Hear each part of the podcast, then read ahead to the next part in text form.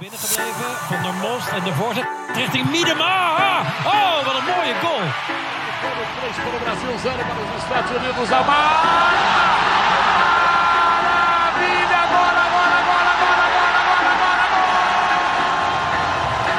On that side, no foul given. Morgan running, looking for 100. She's got it! Fala galera, eu sou o Thiago Ferreira e está começando mais um De Primeira, episódio 87. E hoje, com uma bancada aqui de peso, tem uma estreia oficial e temos um convidado aí super especial, além de uma colaboradora que está sempre com a gente, sempre firme e forte. Mas antes de mais nada, eu já convido vocês para seguirem as nossas redes sociais no arroba FFDPrimeira, no Twitter, Instagram e Facebook. E estamos aí em diversos agregadores, Deezer, Google Podcasts, Spotify, Anchor. Então você escolha o seu agregador de preferência e nos encontre e nos ouça por lá. Bom, vou começar apresentando Kátia Valentim. Tudo certo, Kátia? Opa, Thiago. Fala, galera. Vamos aí falar mais um, mais um, um programa para agora falar sobre o que aconteceu no The Best da FIFA, né? O que foi aquilo. E vamos junto. E tem estreia oficial aqui com o Matheus Schuller. Fala, Matheus. Fala, Thiago. Fala, Kátia. É um, sempre um prazer, né, estrear num podcast tão grande como esse. Um podcast que tem de tudo, né? Tem de tudo um pouco nesse mundo vasto do futebol feminino. E como Kátia disse, realmente, viu, Kátia? Que listinha mais maluca essa que tivemos. Mas vamos deixar o papo mais pra frente. E o convidado de hoje, que eu falo que é convidado, mas na verdade ele já faz parte da, da casa aqui há muito tempo. Desde o episódio número 2 ele tá aqui dando uma força pro de primeira. Fala Rafael Alves do Planeta Futebol Feminino, tudo certo? Salve, salve galera, tudo bem? Obrigado pelo convite, prazer falar com vocês. E eu já gostei da gente poder espinafrar a FIFA logo de cara, porque tem um bocado de coisa para, para criticar, viu? Vamos lá.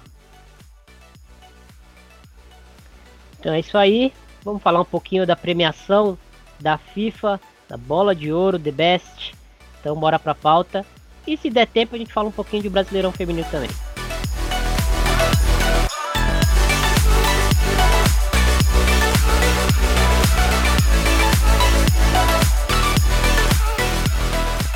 Podcast de primeira.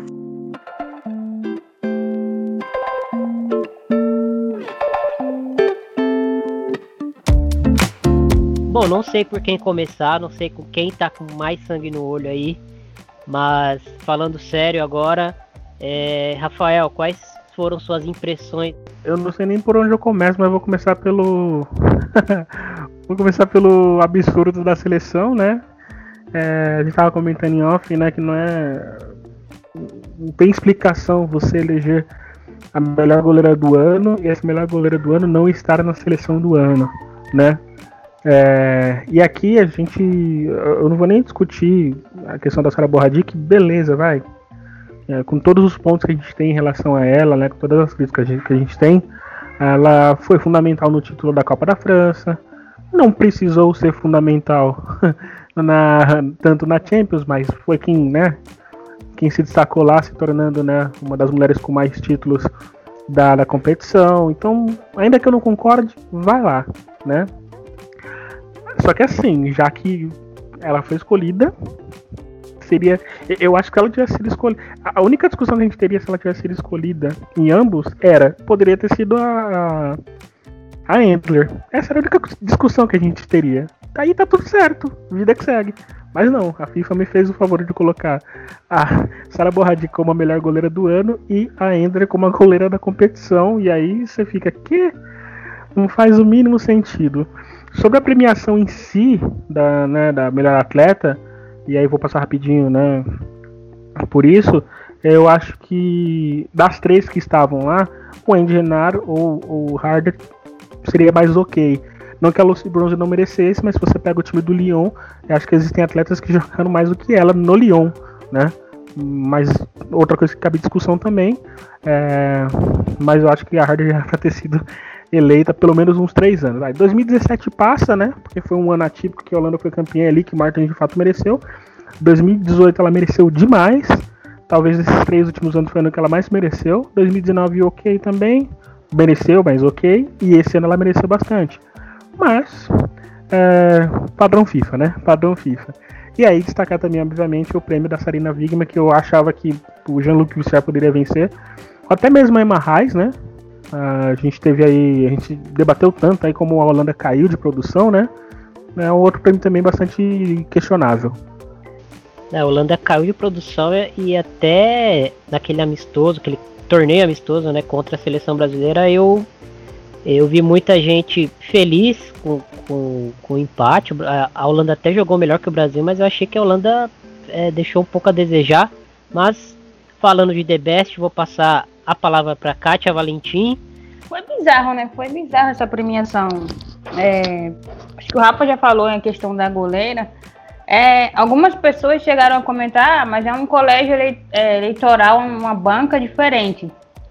Cara, mas se a minha goleira, se a minha goleira, a minha melhor goleira, a melhor goleira do mundo, não entra numa seleção, na melhor seleção, seleção ideal, desculpa, tem alguma coisa errada com a minha banca. Alguma coisa não foi feita da maneira certa. Não, é, você tá descreditando a sua própria premiação. Não, é uma, não são premiações diferentes, são ambos prêmios FIFA.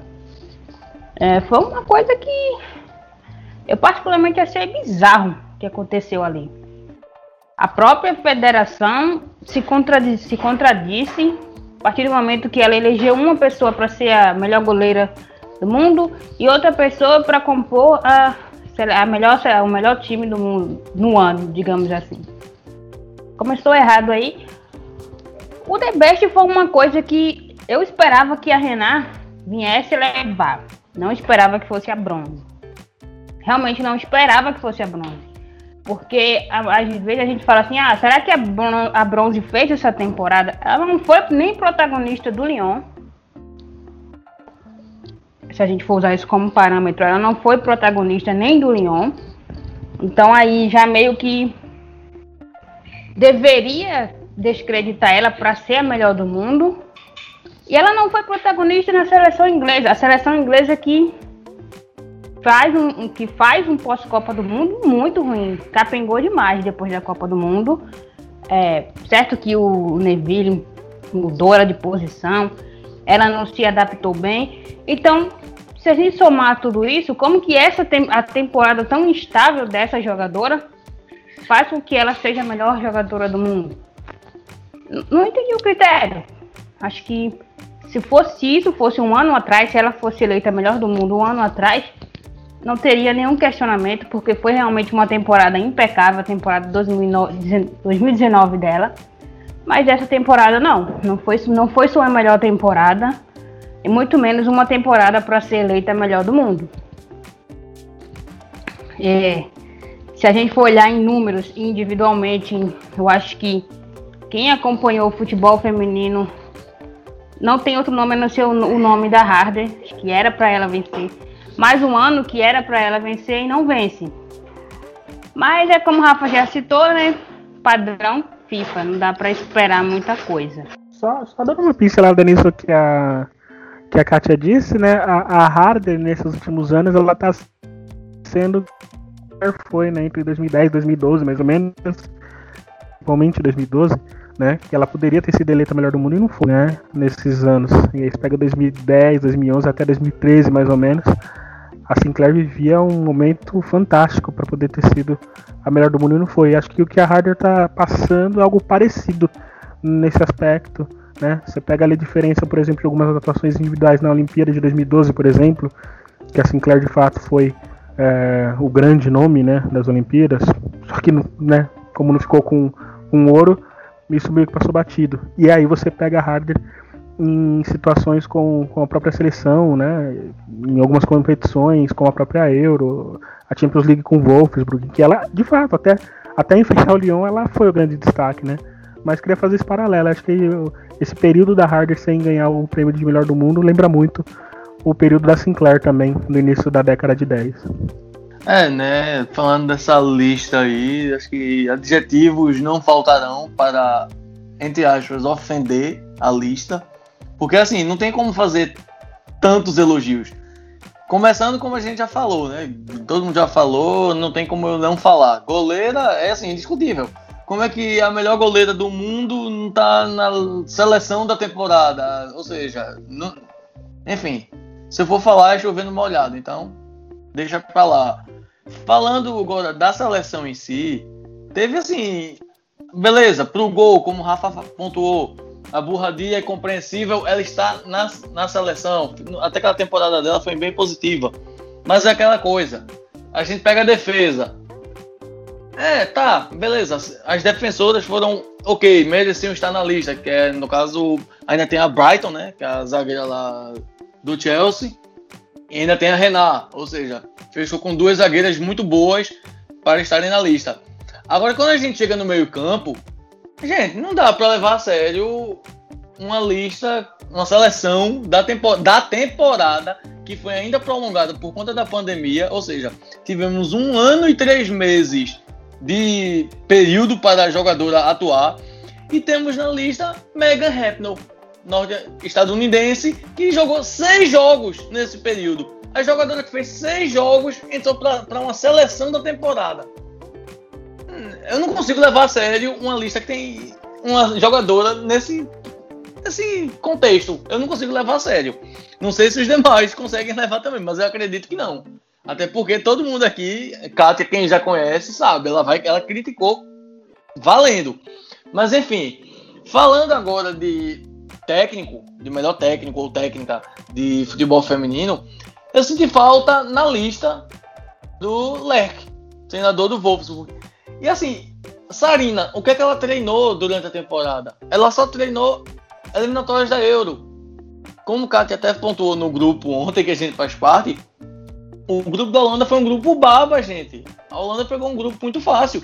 Se a Holanda tivesse pego um grupo mais desequilibrado, que a gente sabe que nas eliminatórias dificilmente acontece, tudo bem, poderia estar Sarina, mas a Holanda não vem rendendo depois daquele vice-campeonato da Copa do Mundo só vem jogando contra, contra quem seleções de nível alto.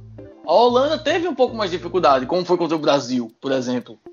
Agora, quanto seleções abaixo, é lógico que a Holanda ia sobrar. Era lógico. Se não sobrasse, alguma coisa estava errado. Mas assim, falando da lista em si, não dá. É muito bizarro. Como o Kátia bem definiu, é bizarro. Mas eu acho que bizarro ainda pode ser pouco. É, é, só acrescentando aqui sobre a Sarina, a Holanda, ela vem numa decadência. A Holanda pós Euro, né, pós o campeonato da Euro, ela tem de decaído muito. O rendimento não é o mesmo. É, principalmente pós Copa do Mundo. Você vê, às vezes a gente se engana muito. Ah, a Holanda atropelou na, nas eliminatórias. Um grupo extremamente fácil. Mas quando você ia assistir os jogos, não eram partidas boas da Holanda. Ela não fazia grandes jogos. Mas chegava ali na reta final dos jogos, tem muito mais preparo físico que os seus adversários e aplicava aquela goleada que acabou que dando a impressão que, é o, que o time estava voando.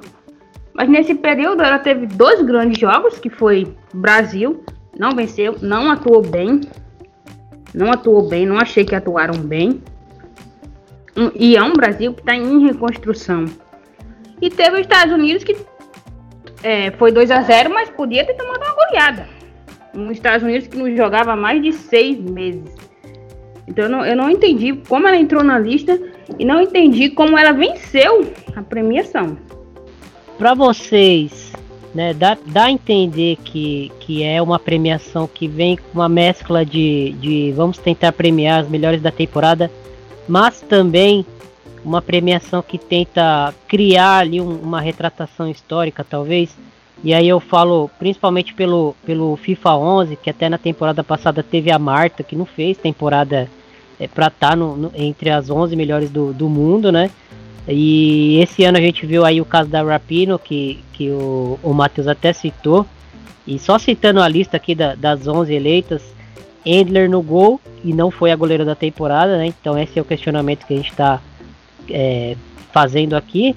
Bronze, Renard e Bright, Hit, Boquete, Bonanceia e Rapino, Cascarino, Miedema e Harder.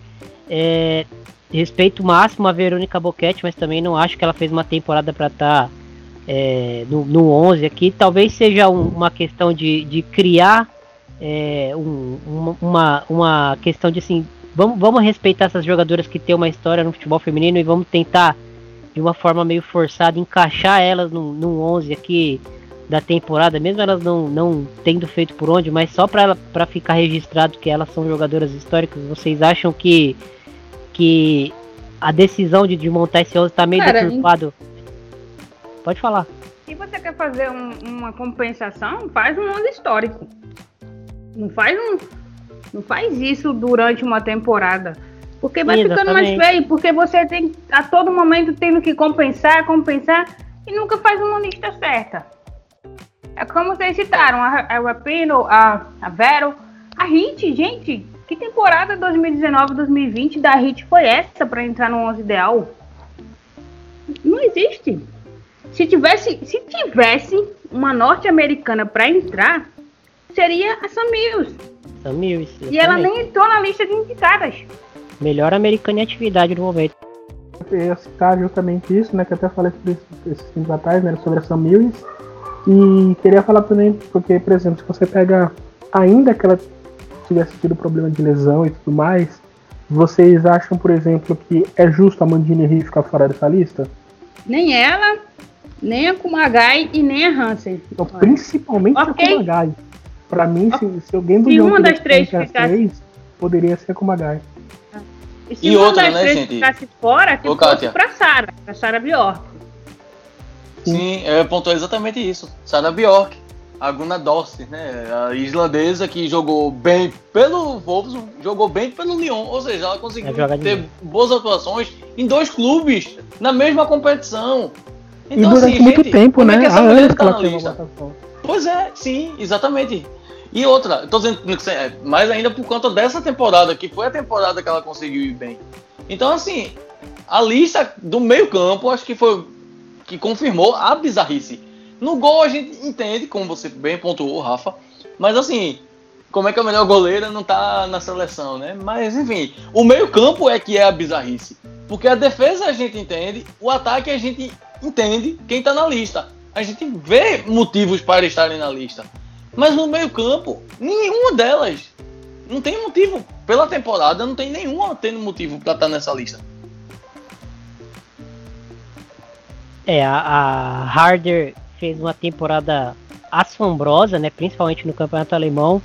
Achei que ela na reta final da Champions, ali semifinal e final, ela ficou um pouco apagada. É, mas aí por, por, por, outras questões que a gente pode até debater num, numa outra oportunidade. Cascarino foi inverso, né? Fez um, uma grande Champions ali, de, até por, por falta de protagonistas na equipe, né? Muitas jogadoras é, lesionadas, ela acabou assumindo esse, esse fardo aí de, de a protagonista ali do, do terço final. É, mas eu, eu acho que a mensagem é, é essa, né? Não sei se vocês concordam, eu acho que sim. De que, bom, se querem fazer um, uma homenagem às grandes jogadoras, e elas realmente merecem, né? Criar um, um, um hall da fama aí de, de grandes jogadoras do futebol feminino sem deixar ninguém para trás, que se faça uma homenagem é, histórica, né? Não é, forçando o um encaixe aí de jogadoras é, em temporadas aí que, que elas realmente não foram, né? Tão destaque assim para estarem. Eu acho que esse tipo de, de forma assim de lidar com, com, essas, com esse tipo de premiação que a gente sabe é muito midiática, é, é, o desempenho às vezes não é tão levado é, a, a, a pauta assim então com tanta importância, mas a gente entende todo esse contexto de, de, mercado, de vender a premiação também com alguns nomes mais pesados, mas eu acho que isso acaba desvalorizando, acaba até afastando quem é, gosta da modalidade e acaba vendo ali jogadoras que, que não, não deveriam estar ali, é, não historicamente, mas por pelo desempenho da temporada, né? Se é um prêmio pelo desempenho da temporada, então que se faça assim que, que, e, e que outros prêmios sejam dados aí para conquistas históricas, enfim. Jogadoras lendárias temos aos montes né, no futebol feminino. A gente não precisa forçar a barra desse jeito para criar um, um contexto onde elas, elas uh, se destacaram e tal. A gente conhece a Vero, a gente conhece a Rita, a gente sabe da importância dessas jogadoras em outros momentos aí, por seleção, por clube, enfim. Acho que não é o momento para fazer isso, fica até meio chato, fica até desvaloriza a própria premiação, é, como vocês citaram. Só destacando aí também, né? Vocês falaram alguns nomes, poderia citar a Magri também. A Cascarrinô fez até justiça, né? Por estar aí também, que fez uma temporada excelente. Mas até para endossar o que o Thiago disse, é, assim, é, jogadoras históricas temos aos montes, né? E precisam de reconhecimento, né? E eu não falo no sentido é, precisam reconhecimento, não, precisam ser reconhecidas para o grande público. As pessoas precisam conhecer essas jogadoras históricas. Elas precisam entender o contexto que se pesa o futebol feminino com esses nomes, né? É, Sinclair, Swain, e, e você tá, a Katia Silene, blá blá blá, você citar vários nomes. E aí eu tô falando de âmbito mundial, né? Em âmbito mundial, essas atletas elas precisam é, serem lembradas sim, com certeza. Uma solução seria fazer durante as premiações, né? Aquele 11 histórico e citando essas jogadoras, ou o 11 da década, ou você fazer um hall da fama com essas jogadoras. É, de, até Mas, de um poxa, período, né? De um, de um, recorte, Isso. por exemplo, de, ah, de, de, tal Copa, tal Copa, o 11 seria esse. Faz uma homenagem ali. Isso, não faz da maneira errada, porque as pessoas precisam conhecer elas, mas não conhecer elas do modo errado. Porque acaba criando um, uma chama, mas uma chama negativa para essas jogadoras. E elas não precisam disso novamente. Bom, agora chegou o Bruno Bezerra para conversa.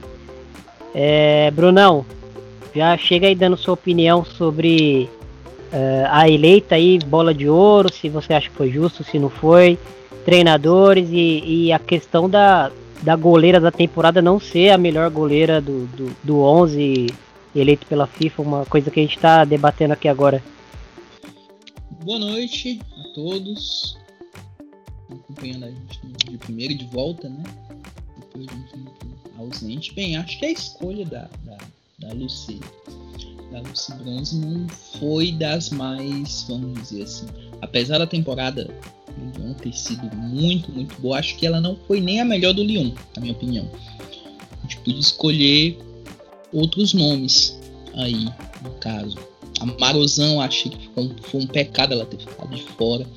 A própria Renard, se a gente for pegar o desempenho dela, até a, a vamos dizer assim, evidentemente o desempenho que pesou foi da temporada em si, né? mas acho que a Renata talvez merecesse, merecesse mais do que a própria Lucy Bronze. E a Harder, com certeza, acho que é, é unanimidade, vamos dizer assim, de todos que se a gente for destacar desempenho individual, de, de o que ela fez na temporada passada foi fora de série. Para mim, seria a minha eleita melhor do mundo. Claro, essa, essas listas da, da, FIFA a gente sempre questiona. Né? Ah, a Miedema ficou de fora. A temporada da Miedema foi muito boa. A temporada da Miedema foi muito boa, mas não foi tão boa quanto a anterior a essa, a temporada retrasada. Né? Para mim, a temporada retrasada dela, dela foi bem melhor que a, que a atual, né? Não só em termos de números, né? mas também em termos de, de, de, levar o Arsenal um título que não conquistava da FAWSL já há um tempinho. Então, poderia estar na lista? Poderia, sem, sem dúvida. Top 3, 3 aí. Acho que não. E, é, é, essa temporada da Miedema, né? A temporada 2018-2019, uma temporada absurda e ela não entra nem, nem para concorrer a melhor do mundo. Né? Ela fica fora ali do, do top 3, que foi uma coisa que eu achei também bem bizarra na premiação. foi, foi bem bizarro mesmo aquela, aquela temporada. Eu, eu jurava que ela ia estar nessa, nessa lista.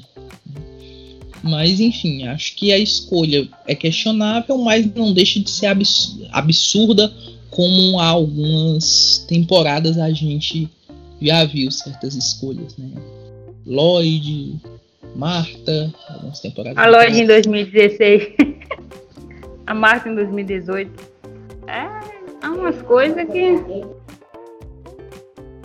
Vamos falar agora um pouquinho de, de Brasileirão Feminino. A gente tá aqui só, só iniciando a pauta, a gente não vai encerrar ela, a gente vai falar ainda muito de futebol brasileiro, né? Feminino em geral.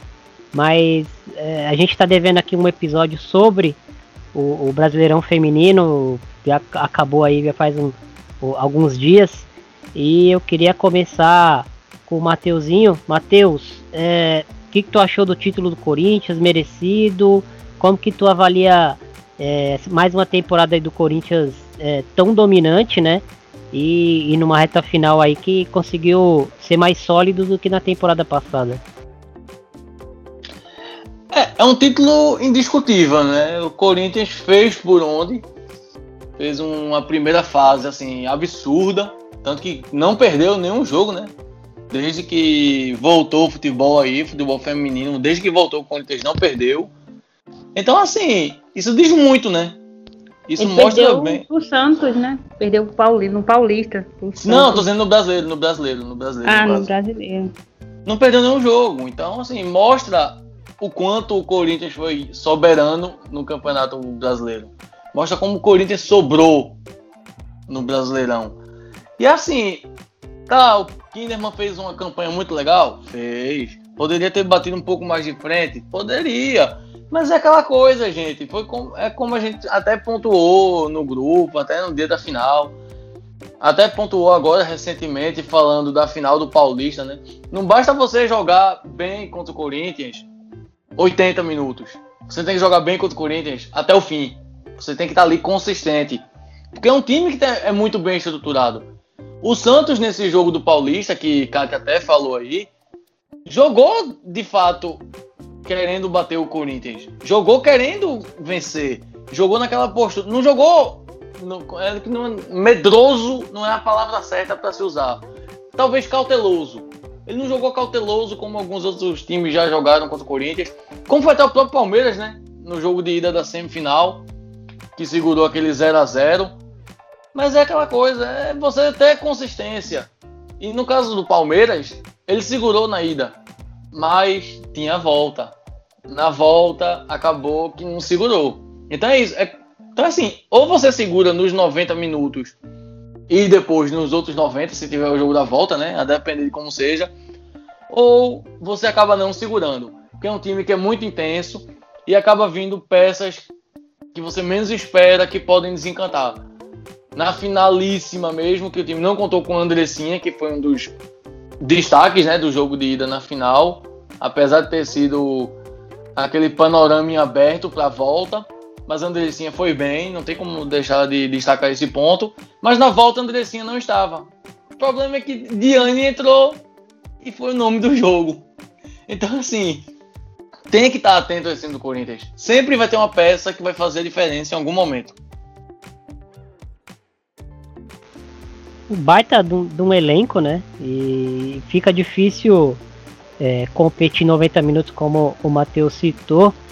É, eu vejo até equipes com, com força para talvez não jogar de igual é, com o Corinthians, mas equipes que conseguem ali medir forças, mas realmente, né, não adianta ter momentos bons numa partida para enfrentar o Corinthians, tem que, ter, tem que ser consistente os 90 minutos, independente da sua estratégia, se é, se é ter a bola, se é se defender em bloco baixo, como fez o Palmeiras no primeiro jogo da semifinal e, e algumas pessoas criticaram, até achei uma estratégia muito justa e que, que é, conseguiu colher frutos, né?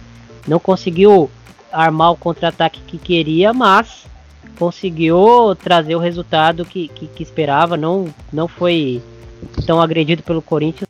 É, vou aproveitar, vocês estavam citando né, que com o Corinthians você não pode baixar a guarda, né? É óbvio que é isso, e o exemplo disso foi no sábado, né, no primeiro jogo contra, contra a Ferroviária, que a Ferroviária tava fazendo uma partida tática boa com o Corinthians, até saiu o primeiro gol, né, o gol do empate.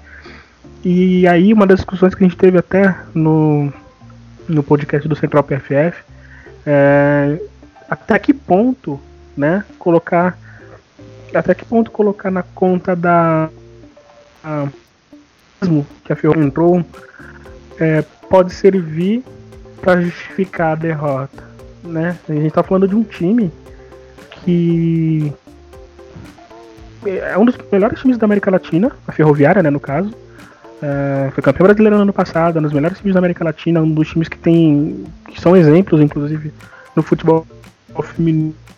E aí sofrer como sofreu com o Corinthians, tá? Em que pese, e aí eu entendo, né? Na hora do jogo você não tem discernimento de fato do que aconteceu ou não, na sua cabeça não aconteceu, né? Na sua cabeça não foi pênalti, estava impedido e tudo mais, você fica nervoso, entra na pilha e tudo mais. E aí a justificativa foi essa, né? Que com os eventuais erros de arbitragem, a Ferroviária teria perdido o psicológico, né? E aí eu pergunto, até que ponto, né? Você perdeu o psicológico é, para um time como a Ferroviária pode ser aceitável? enfrentando um time como o Corinthians, né? E aí vocês estavam falando sobre o Corinthians, né? Que você não pode dar mole, eu lembrei disso, acho que é, é emblemático nesse primeiro jogo do Paulista. é, para explicar o Corinthians, né? E para explicar o que o Corinthians causa nos adversários também. Brunão, o que, que tu achou dessa final aí do, do brasileiro? Tu achou do Kinderman, da postura do, do Corinthians? eu vou ser bem sincero, não acompanhei esse Brasileirão como, como deveria. Acho que eu deixei um pouco a desejar alguns aspectos, assim, observar certos, certos jogos, certas jogadoras, e eu gosto de, de quando eu tô acompanhando, analisar por, vamos dizer assim, mais nomes, assim. Mas eu gostei muito da campanha do Kinderman, do Havaí. A gente vem sempre falando das equipes paulistas, né, que, que tem se destacado, né? Corinthians, Ferrovi Ferroviária, mas uma campanha interessante de um time fora do eixo, vamos dizer assim, e que mostrou, né, que tem tem potencial, tem jogadores muito interessantes, né? No primeiro jogo foi um primeiro jogo bem bem vamos dizer assim, bem aberto, né? Até a, a, a Havaí teve chances, o, o Corinthians evidentemente favorito, mas o Havaí não baixou sua guarda. E eu queria destacar também o campeonato de outras equipes, né? O Internacional fez um campeonato bem consistente. No futuro não tão distante, pode ser que brigue aí por, por semifinal, quem sabe. O Grêmio também fez um campeonato interessante, enfim. Foi, foi um campeonato que, apesar do, do da pandemia que a gente teve, né? Deu para apresentar muitas coisas interessantes. Assim, o Corinthians, né, ganhando o título de, de ponta a ponta, né, como se diz. Acho que é a equipe a ser batida. Né? Eu temo, talvez os corintianos vão que estão ouvindo vão vão puxar meu pé, mas eu temo um pouco por uma, vamos dizer assim, tal qual a gente fala na Europa, Lyon, Wolfsburg, a gente tem uma certa hegemonia que é bom em alguns aspectos, é, mas é meio, vamos dizer, assim, a gente tem que ter. Vamos com calma, a gente tem que ter competitividade e, e rotatividade. Eu, eu, gosto assim. A palavra seria atrativamente não é bom. Né? É, atrativamente não é bom. Não é bom você ter uma equipe extremamente dominante e outras, vamos dizer assim, que sempre eu que acompanho particularmente mais campeonatos na Europa, vejo que a Liga Alemã esse ano tá bem interessante, por quê? Porque tá surgindo um Bayern de Munique com potencial para bater o Wolfsburg. Na França, o PSG conseguiu ganhar do, do Lyon nessa temporada, enfim. Finalmente, né? Tá batendo na trave. É, agora vamos ver como é que nós vamos ficar aqui a nível nacional. Mas eu, eu particularmente gostei dessa temporada, muito por conta desses destaques por time, né? Então a gente ontem mesmo estava comentando com a, com a Nath Andrade, que cobre o futebol feminino lá em Minas, abraço Nath, sobre a, a Mari Camilo, né, do, do, Cruzeiro, que fez uma temporada muito, muito boa e sequer foi lembrada, né? Na, seleção, Mas né? ela não foi a melhor temporada dela, né? É, não foi a Ela- melhor Eu temporada. achei que a Mari ela caiu um pouco de produção nessa temporada. Talvez isso, isso tenha sido acarretado pela caída de produção do próprio Cruzeiro. É Mas verdade. não achei que ela fez uma grande temporada, uma temporada de destaque, como ela fez na temporada passada. Passada, é. Evidentemente, ela, a temporada passada dela foi bem acima, né? Mas é uma, uma jogadora consistente, né? A gente tem, tem opções aí pra testar, né? Não ficar naquela mesmice que, de convocações que a gente sempre fala, ah, sempre os mesmos nomes de sempre, enfim. É um nome que, que tá no, no radar, que deveria estar no radar. Não, não tô dizendo que ela vai ser a titular, mas acho que deveria sim, tá? Pensar um pouquinho, né? Mas, enfim. Eu gostei desse campeonato por causa desses destaques, né? Por, por, por times, né? E isso foi, foi muito interessante. E o Corinthians merecidamente venceu aí. Sem, sem questionamentos, né? Tecnicamente foi a melhor que eu, eu, eu particularmente achei a melhor temporada do Brasileirão. É, Teve alguns destaques individuais muito bons, alguns times que acabaram surpreendendo, tanto negativamente quanto positivamente. Acho que foi mérito total a conquista do Corinthians, né? É uma conquista que estava engasgada desde 2019, que tinha feito uma campanha muito semelhante, né? Em números foi até melhor que essa, que a campanha desta temporada, mas que acabou não saindo com o título. E é meio que agora uma conquista que lava, que digamos assim, lava a alma, né? Finalmente, porque havia aquela sensação de que o, o time realmente precisava do título e jogou muito, jogou para ser campeão. Eu particularmente gostei bastante da temporada do Kinderman.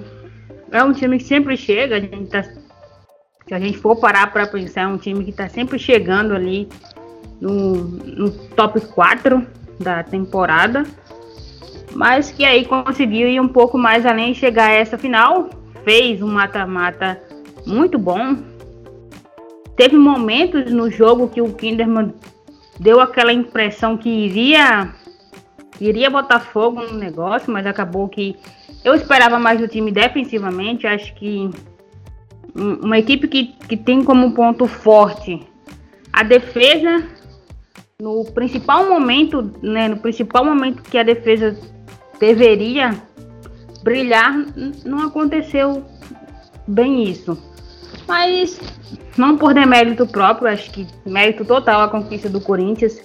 É, achei muito interessante a campanha do Palmeiras, apesar do time ter oscilado muito durante a temporada, mas é um time que tem nomes muito interessantes e que se mantiver um projeto, se tiver um, planejamento sólido ali, tem tudo para chegar novamente, tem tudo para chegar ainda mais forte na, na próxima temporada. E é isso, é, eu acho que o Grêmio foi o franco azarão desse G8. Ninguém esperava que o Grêmio chegasse no G8. Não fez temporada boa assim para estar entre os oito. Não achei que foi uma temporada boa. Não teve um ataque bom. É. Na época a gente até comentou que o Grêmio não foi. Era o pior ataque do G8 e só teve um ataque melhor que os quatro rebaixados. E também não foi a melhor defesa, mas conseguiu ali é, em jogos chaves, conseguiu fazer a pontuação e acabou que figurando entre os oito primeiros colocados. Acho que o Grêmio com um projeto com melhor, que eu não, eu não acho o projeto do Grêmio tão sólido, acho que existe ali uma coisa meio esquisita que acontece no fim das temporadas. O Grêmio tem tudo também para se consolidar na competição. Ô, Kátia, e se a gente for parar e analisar uma coisa, a gente teve destaque até em time rebaixado. A gente viu jogadoras que conseguiram se destacar, mesmo com o time sendo rebaixado. A, a Lebrito, né, do Aldax, que foi uma grande revelação nesse campeonato. E assim, acho que até no Vitória, dá pra gente pontuar Isso. que teve jogadores de destaque. O Vitória, sim, porque teve a Roqueline, que a gente já conhece, a própria Roqueline.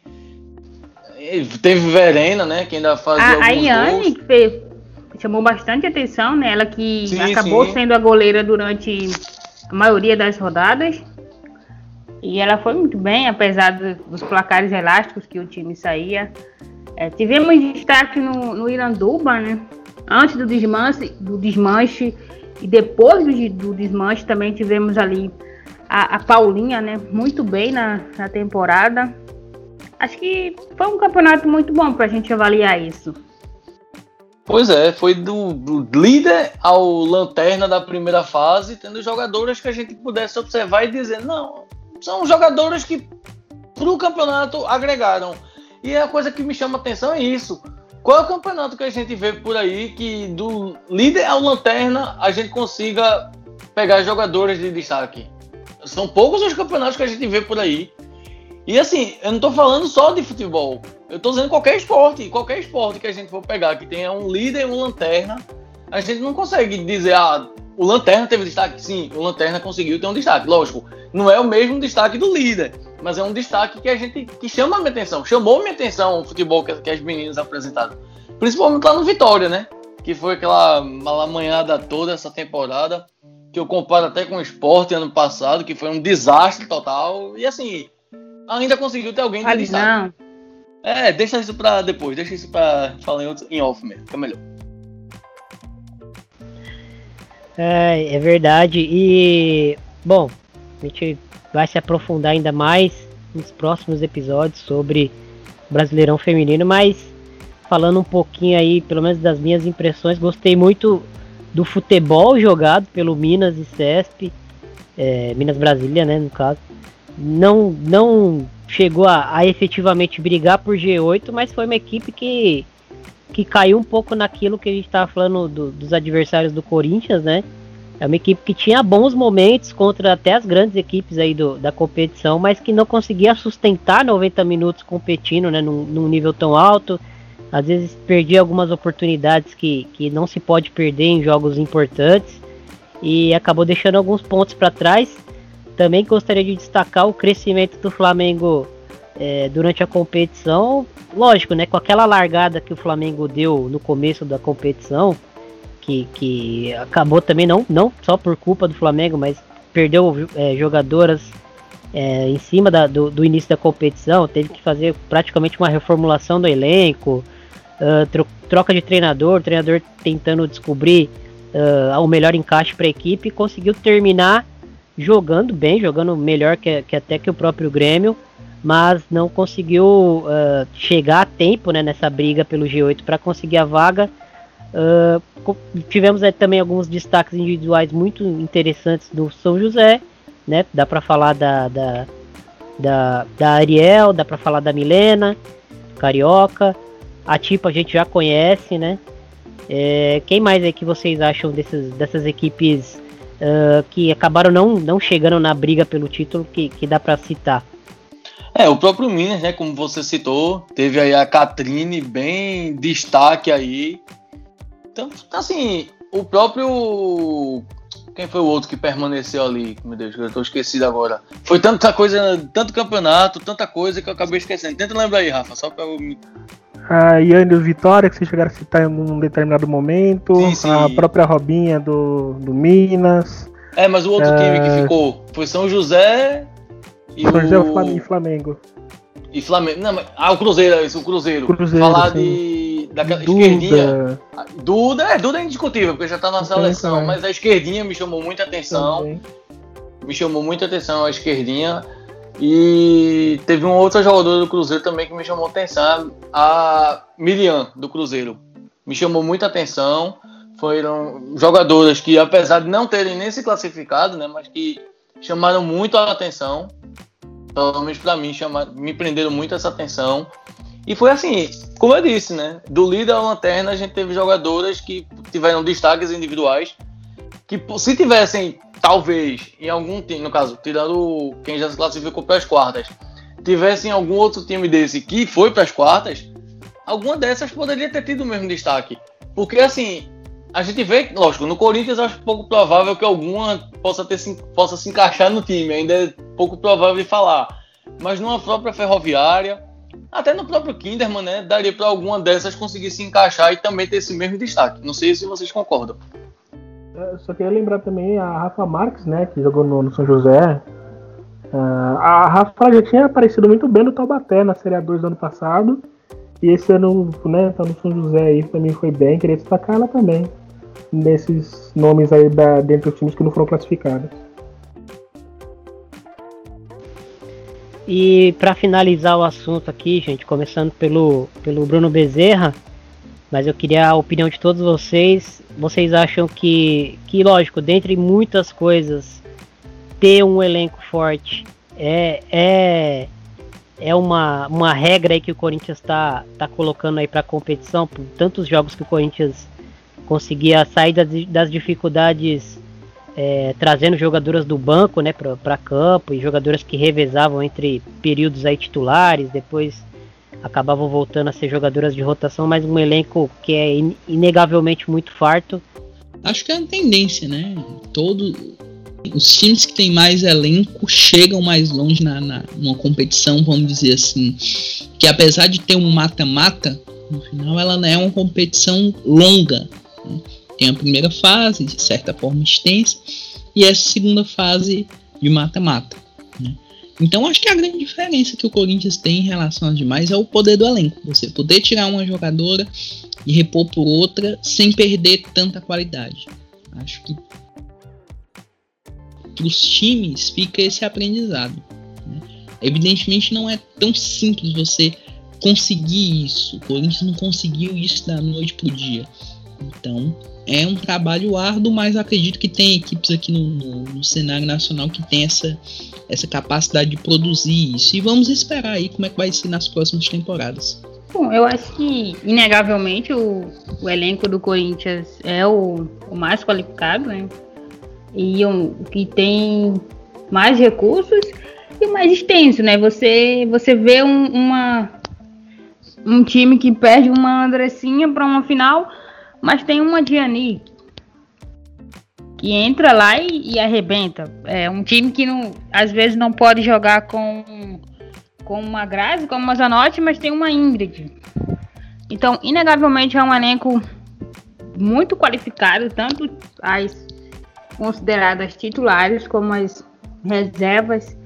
É, você vê um time que tira uma Crivellari, tira uma Adriana e entra uma, uma Vicky Albuquerque nenhum outro elenco da competição tem tem esse, esses recursos que tem o Corinthians. É, você não vê o Palmeiras ter essa, esse leque de, de opções. O São Paulo não tem. Um, um, o próprio Kinderman, né, que a gente falou durante a, toda a temporada, o, o, time jogava ali com um elenco mais reduzido. Chegou o momento de ter apenas 16 atletas no elenco. É, um, um, um, internacional também não tem um elenco tão extenso para para todos os momentos, porque a, a, gente sempre fala, apesar de ter poucas rodadas, não são rodadas bem espaçadas. O Campeonato Brasileiro às vezes elas estão jogando no domingo, daí estão jogando na quarta.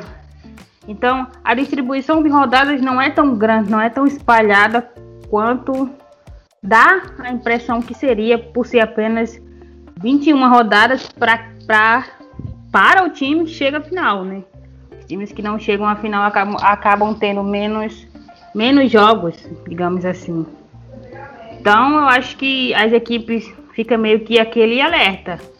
É, se quer chegar, se quer chegar bem, se quer bater de frente, vai ter que contratar. E uma contratação é, Claro, uma contratação comum, uma contratação apenas para compor elenco, não será o suficiente. Tem que buscar jogadoras que sejam mais diferenciadas, que possam ali elevar mais o nível e fazer mais a diferença. Enfim, eu acho que não é só ter o elenco qualificado apenas, né? Ter o elenco qualificado é importante? É, lógico, um elenco forte. Mas assim, é você também ter entrosamento. Até porque, porque por exemplo, se você tiver um elenco forte, mas que o elenco forte não esteja entrosado, vai pesar muito. O Corinthians, é indiscutível, tem um entrosamento impecável. Isso aí é indiscutível. Acho que ninguém vai querer bater de frente quanto a isso. Mas se a gente for ver com mais calma, até os times que a gente citou que não conseguiram se classificar, que foi o caso de Flamengo, foi o caso de São José, a gente vê que os times têm um certo entrosamento. A gente vê que os times estavam conseguindo se encaixar. Então, assim, nesse, no caso desses times, faltou ter a força de alguns jogadores, faltou a qualidade em algumas delas. E também o poder decisivo, né? Algumas delas não, tive, não tinham tanto poder decisivo como os jogadores do Corinthians têm, como algumas jogadoras do Kinderman têm, como algumas jogadoras do, da Ferroviária têm. Então, assim, pesa muito. O Santos, que apesar de ter. Não, não achei tão boa a campanha do Santos como poderia ter sido. Mas, assim, o Santos tem a jogadora que podia fazer a diferença para uma classificação, como acabou tendo, como acabou fazendo. Outros times não têm. As jogadoras ainda estão precisando pegar esse poder de decisão. E assim, isso eu acho que pesa mais do que o elenco qualificado. O elenco qualificado é mera consequência do seu trabalho. Como o Corinthians vem fazendo, vem aí fortalecendo cada vez mais o elenco, vem deixando um elenco cada vez mais forte, um elenco mais robusto, mesmo melhor falando. E assim, é bem. sobra muito por conta disso. Mas lógico, alguém ainda vai conseguir bater de frente em algum momento, vai conseguir segurar, mas muito por conta disso, porque está conseguindo dar um entrosamento, dar um encaixe que consiga segurar esses ímpetos do Corinthians. Mas a gente está vendo que o futebol brasileiro está conseguindo desenvolver a esse ponto. Com esses times, apesar de alguns ainda sofrerem muito no campeonato, né? Assim, não conseguirem nem pontuar ou fazendo pelo menos um ponto, que foi o caso de Vitória, do Vitória, né? Chegou nem a pontuar, mas é isso. É você ter esse entrosamento, ter esse encaixe e ter esse poder de decisão no elenco. Pelo menos eu acho que pesa um pouco mais isso. Eu vou aproveitando a linha do, do, do Matheus, né? Vou mais com ele nisso, porque Lógico que elenco também conta, mas não só elenco, né? É, o Corinthians, além de ter um elenco farto, ele tem um elenco necessário. Você não vê um time que tem um elenco farto sem peças que uh, mais do que precisa, né? É, você não vê o Corinthians com quatro, cinco laterais direitos. Você não vê o Corinthians, né? É coisa que você até vê, se você né, pesquisar até vê em alguns times. E aqui eu vou fazer um parênteses, né? Tipo, muitos desses times que tem às vezes três, quatro atletas, por exemplo, né, é, numa mesma posição, duas ou três dessas quatro, né, fazem outras posições também. Então é uma questão até de custo-benefício, né? O Corinthians, além de ter o, o, o necessário, ele tem a, a, versatilidade desse elenco também, né? Você tem ali várias atletas que fazem mais do que uma posição, duas, enfim, que se encaixam perfeitamente. Então, assim, elenco ajuda sim, mas não só o elenco, né? É todo um contexto, todo um planejamento. Esse time do Corinthians só foi possível porque ele está aí há quatro anos, né? É, sendo montado. E aí todo o mercado que a gente vê são, são sempre peças que a gente mesmo elogia, né?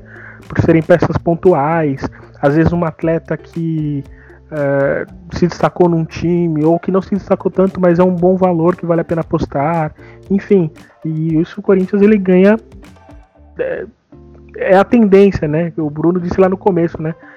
Isso é uma tendência, mas não é só a questão de elencos.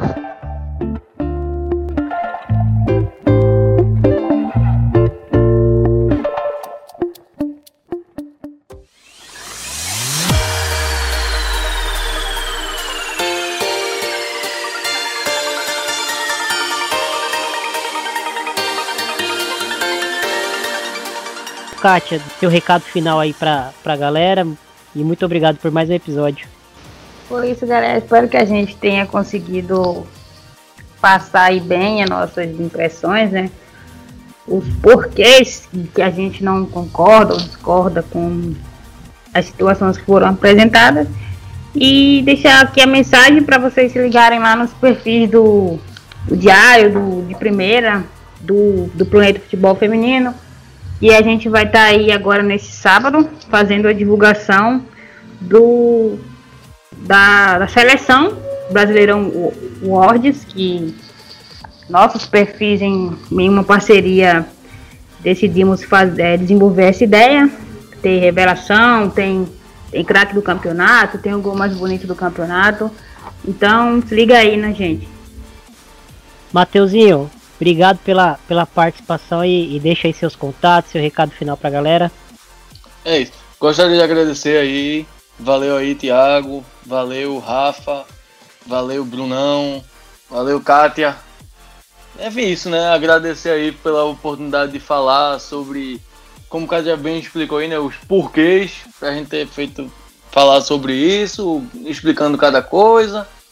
E assim, é um mundo muito legal esse do futebol feminino. A gente conhece muita gente capacitada. A, banca, a bancada aqui presente de estudo, né? Tem muita gente boa. E a cada dia a gente tá vendo que estão surgindo novos perfis, né? Cada, cada vez mais surgindo mais gente, principalmente feito só por mulheres, o que eu acho muito massa, vendo que as meninas estão querendo fazer cada vez mais parte né, disso, vendo que elas realmente podem se encaixar e que elas estão ali capacitados para isso. Então é isso. Cada vez mais, melhor. E se vocês quiserem me acompanhar, só ir lá no Twitter. E de vez em sempre eu vou estar falando de futebol feminino. Principalmente desses campeonatos, de alguns dos campeonatos. Principalmente aqui no Brasil, né? Tô falando um pouco mais. E só é seguir lá no Twitter o Schuller Underline Matheus, que vai estar tá marcado aí para vocês lerem, para ninguém, quando for procurar, não encontrar, porque sempre alguém bota o meu Matheus com H, aí acaba vacilando, aí não há, diz, não achei teu perfil. Lógico, você escreveu meu nome errado, por isso que você não achou, mas enfim, é isso. Valeu! É, a gente vai iniciar a campanha aqui, Matheus Schuller é sem H, vamos criar uma hashtag. E Brunão, mais um aí entregue, Saudades de, de gravar com você, já tava batendo já. Você conseguiu aí chegar no, do, do meio pro fim aí pra gente é, completar a nossa conversa com você. Muito obrigado e deixei seu, seu recadinho final pra galera. Eu que agradeço estar de volta aqui. Tava já com muita saudade de participar de primeira, correria danada de fim de ano, mas sempre bom estar debatendo aí na mesa com, com galera capacitada, Rafa, Schuller, a Kátia, que agregam bastante ao, papo e tal. E espero gravar mais aí. Vamos gravar mais podcasts aí. Tem, tem campeonatos aí europeus rolando aí, enfim. Minha, é como eu digo, a minha especialidade é, é, é Europa, mas sempre estou disponível aí para a gente debater os temas sobre futebol feminino em geral. E vamos nessa, 2021 tem tudo para ser um ano se tudo, tudo correr bem de, de, de superação. E enfim, eu tô nas redes sociais, estou no Bruno BZ Underline, lá no Twitter, estou falando sobre inúmeros temas. Tô também no de primeira, de primeira já conhecido, no arroba, o arroba do de primeira. E é isso, até a próxima. E para fechar, quem, quem me chama de patrão aqui é o patrão do patrão, Rafa Alves.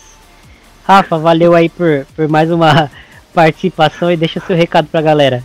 Valeu, que agradeço. Queria, então o Matheus falou aí na sua, né, na sua despedida, né, sobre é, sobre os, os, perfis, né, que estão surgindo e tudo mais. E eu, em quase 10 anos que escrevo sobre futebol feminino, nunca vi nada igual e é um momento muito legal, muito feliz que a gente tem que aproveitar mesmo. Então, você que está chegando agora, consuma os produtos, é, consuma conteúdo de futebol feminino, sobretudo da mídia independente. Não para você não consumir da mídia tradicional. Acho que qualquer conteúdo relacionado ao futebol feminino é bom a gente consumir mesmo, mas é, presta atenção na mídia independente que é ela que, que tá lá fazendo chover nas redes sociais praticamente. Queria mandar um abraço, obrigado pelo convite. Galera que me segue, Rafael é, RFL Alves no Facebook, Instagram e também siga o Planeta Futebol Feminino tanto no Instagram ou PFF Underline Oficial no, no Twitter e no Facebook também. E é isso. Bom final de ano para todo mundo e podem contar comigo que quando, chamarem estarei de volta. Rafael Alves dando asa para cobra, ele sabe que chamaremos ele muitas vezes. então é isso, muito obrigado por você que ouviu mais esse podcast, final de ano aí chegando. Talvez a gente solte mais um aí antes da, da virada do ano, talvez, não tenho certeza, não garanto. Mas pauta não falta. E é isso. Muito obrigado. Siga nas, nossas redes sociais no arroba FFDprimeira. ouça-nos no seu agregador de preferência, estaremos lá sempre para vocês. Muito obrigado e até uma próxima. Tchau.